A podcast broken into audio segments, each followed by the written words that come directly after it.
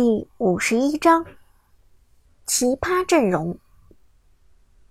陈冲昨晚刚好看了 S 六的前几场比赛，对其中的关羽和宫本武藏印象尤为深刻。第一场的关羽肆虐全场，杀人如麻，团战中七进七出，如入无人之境。第二场的宫本武藏攻守兼备，进可斩杀强敌，退可保卫队友。虽然没有鲁班七号亮眼，但作用却更加重大。而使用这两个英雄的那个人，ID 正是叫做隐姓埋名。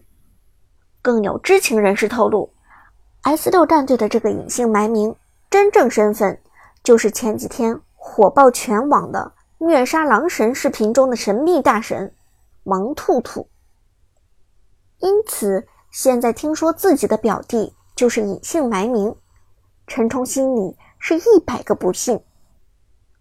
从小被自己踩在脚下的不成器的弟弟，怎么可能是王者荣耀大神呢？你别开玩笑了，你怎么可能是隐姓埋名呢？陈冲轻蔑一笑，摆手说道。苏哲也懒得和他辩解，淡然说道：“我是不是隐姓埋名？一会儿打起比赛，你不就知道了？”这，陈冲眉头一皱，没想到表弟居然如此有底气。难不成这向来没有什么本事的表弟，当真是个王者荣耀高手？哼，就算他是隐姓埋名又如何？我看这群高中生成不了气候。陈冲心里默想，转而对苏哲说道：“好，但是话先说在前面，我不会因为你是我的表弟就让着你。最好不要。”苏哲淡然回应：“公平竞争的比赛才有意义。”说罢，陈冲转身回到了龙族的战队之中。等陈冲走远，伍兹。低声问道：“苏哲，他是你哥？”“嗯，他是我表哥。”苏哲点头承认道：“也刚好是这一场咱们的对手。”“那他打的是什么位置？是不是视频里的马可波罗？”伍兹好奇追问。“说实话，我也不知道，我和他不是太熟。”苏哲摇头道：“这样啊。”伍兹轻轻点头，看得出来，苏哲和他的表哥关系的确不好。原本伍兹还担心兄弟相残，有些尴尬，但现在看来，并没有担心的必要。十分钟之后，战斗正式打响，双方进入房间。开始半人选人，优先权随机到龙族这边。龙族战队拥有了率先办选人的权利。先办掉哪一位？露娜还是关羽？看过了昨天 S 六战队的比赛视频，龙族战队这些人对 S 六的擅长英雄有了一定的了解。而此时，陈冲看了一眼对方阵容，沉声说。办关羽，没有必要办露娜。你没有发现之前两场 S 六的王牌打野月下追梦今天不在吗？这话一出，龙族战队的成员连忙看向了对方的游戏 ID。果不其然，S 六战队中唯一一名最强王者段位的选手果然不见了，取而代之的是一个游戏 ID 为死鱼的黄金段位选手。月下追梦不在。那 S 六战队的实力至少下降了四成，没有能带动节奏的打野，看他们还玩什么？新来的选手只是个荣耀黄金，估计是个菜鸟吧。陈冲却没有轻敌，而是谨慎提醒道：“不要小看对面，稳健一点才好。”于是队员们一番议论。最先办掉的，果然还是苏哲擅长的英雄关羽。无论是从英雄机制，还是从人员针对的角度来讲，谁都不敢放出关羽这个 bug 级上单来。接下来是苏哲方面扮人，伍兹小声提醒道：“要不要扮掉对面擅长的猴子和马可波罗？”苏哲摇头道：“没有必要。既然对面这两个人是科技大学校队的成员，他们就绝不会只擅长一个英雄。如果办掉了马可波罗和猴子，他们还会拿出其他擅长英雄来。这样反倒不如让他们用猴子和马可波罗，至少咱们对这两个英雄的打法更加了解。龙族的马可波罗和猴子打法模式很固定。”通过昨天两场比赛的视频，苏哲基本已经摸清楚了他们的套路。今天如果逼得对面改换打法，对苏哲来说反而有些措手不及。更何况龙族战队拥有着优先选人权，所以必须办掉版本强势英雄。倘若放出任何一个强势英雄，都会被对面直接抢走。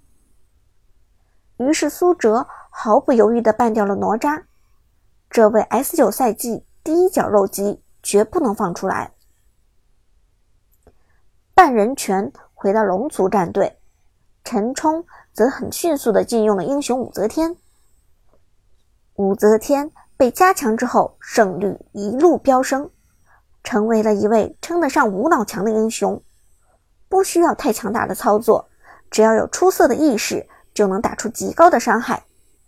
尤其是在近几周之内，武则天最高胜率已经逼近百分之七十，再加上 S 六战队的舞姿，招牌英雄就是武则天，这让陈冲不得不出手制裁他。看到陈冲扮了武则天，舞姿气得小脸通红。靠！我总共就会这一个英雄，还被扮，简直太欺负人了。苏哲。则轻轻一笑，没关系，你忘了刚才咱们讨论的战术了？反正你这一局也不准备用武则天，办就办了吧。伍兹这才气鼓鼓地说：“好吧，但一会儿一定要给龙族这些人点颜色看看。”再次轮到 S 六禁用英雄，苏哲办掉了射手白底守约，选人开始。龙族战队率先选人，经过一番讨论，龙族战队的第一名英雄人选落在了刺客孙悟空的身上。果然是猴子，不出咱们所料啊！陈天野眯着眼睛说道：“这玩意儿太暴力了，切脆皮也就是三两磅的事情。”随后选人权换到 S 六战队。最先选人的两位是青城舞姿、舞姿和替补上场的死鱼刘思雨。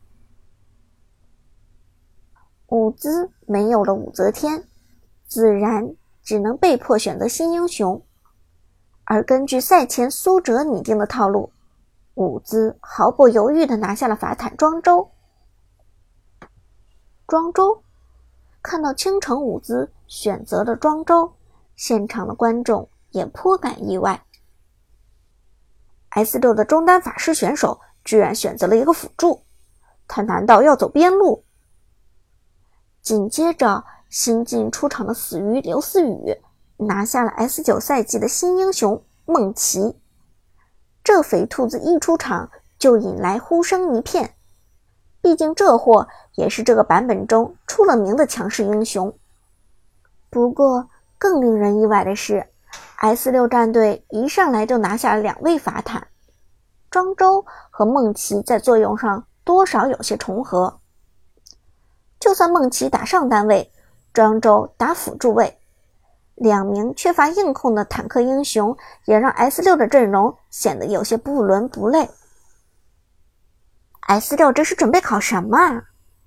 怎么上来就选了两名坦克？难道是因为怕对面猴子的高爆发，才使出这种怪异打法？就连龙族那边的陈冲也是被搞得一头雾水。什么垃圾阵容？怎么上来先选两名坦克？但诧异归诧异，这并没有影响龙族接下来的选人。龙族的中单法师位拿下了位移法师诸葛亮，而射手位的陈冲则拿下了马可波罗。他果然是马可波罗。看到陈冲的选人，苏哲自言自语道：“你的马可波罗的确很强，但这一场我要肉到你怀疑人生。”选人权再次轮换，苏哲和马海龙开始选人。马海龙优先出手，拿下了坦克英雄白起。这已经是 S 六战队的第三名坦克了。奇葩的阵容让现场观众诧异连连。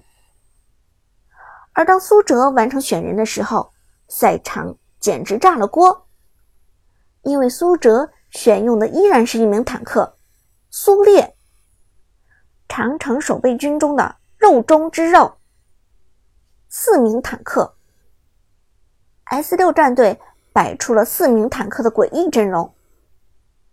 靠，对面要玩什么？弄死我们吗？龙族战队的成员一头雾水的问道。四个坦克，S 六这些人是要做缩头乌龟吗？陈冲皱眉说道。他也被这样的阵容搞得有些乱了分寸。S 六战队的阵容奇葩到了极点，显然是剑走偏锋。但此时龙族战队的选人基本完成。再想临时改换针对性阵容，已经不太可能。于是接下来龙族战队只能常规选人，而 S 六战队最后五号位选手陈天野，则是拿下了打野兼射手英雄李元芳。最终 S 六战队的阵容彻底尘埃落定，庄周、梦奇、白起、苏烈。四位坦克英雄加一名打野射手李元芳，前无古人的阵容，肉到对面崩溃的阵容。